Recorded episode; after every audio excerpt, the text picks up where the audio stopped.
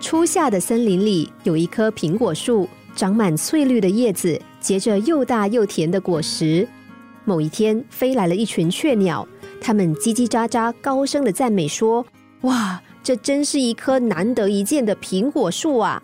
它结出的果实简直就像是艺术品一样美丽。”苹果树听了很高兴，于是就招呼雀鸟说：“你们就在我附近住下吧，欢迎你们随时来吃苹果。”过了几天，又飞来一只黄莺。黄莺夸张的称赞苹果树说：“我飞过大江南北，你绝对是我看过的最耀眼的一棵树。”苹果树非常得意，也邀请黄莺品尝苹果。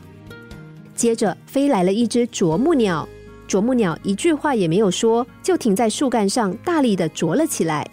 苹果树有点恼怒的问啄木鸟在做什么。一旁的雀鸟帮腔说。真是太没礼貌了！黄莺也火上加油的说：“莫名其妙的家伙，还不快滚！”啄木鸟就这样被赶跑了。秋天来临，苹果树的果实已经快被鸟儿吃光了，叶子也随着越来越寒冷的天气逐渐掉落，而且苹果树觉得自己越来越虚弱。当最后一颗苹果被吃掉的时候，苹果树发出了虚弱的求救声。他对雀鸟说。我好像生病了，你们可以帮帮我吗？雀鸟顾左右而言他说：“很抱歉，冬天快来了，我们必须要迁往南方过冬了。”说完，那群雀鸟就飞走了，一只也不剩。苹果树又对黄莺说：“我好像生病了，你可以帮帮我吗？”黄莺露出犹豫的表情说：“我很想帮你，但是这里已经没有食物可以吃了。”所以我必须离开了。说完，黄莺头也不回的飞走了。苹果树绝望之际，啄木鸟飞了回来。它停在树上，用力的啄树干。不一会儿，就拉出一条又粗又长的虫。苹果树突然觉得舒服了许多。原来都是这只虫在作怪。苹果树感叹的说：“现在我才知道，谁才是我真正的朋友。”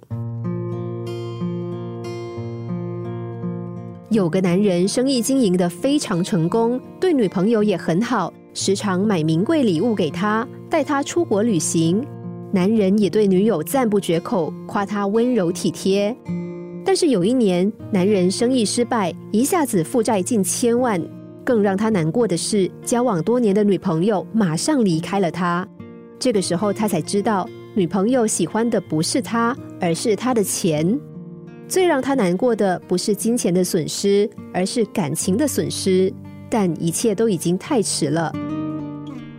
无论是爱情还是友情，我们在选择交往对象的时候，怎么能够不慎重呢？正所谓患难见真情，在你最困顿的时候，还愿意陪在你身边的人，才是真正的朋友。心灵小故事，星期一至五晚上九点四十分首播，十一点四十分重播。重温 Podcast，上网 U F M 一零零三 t S G。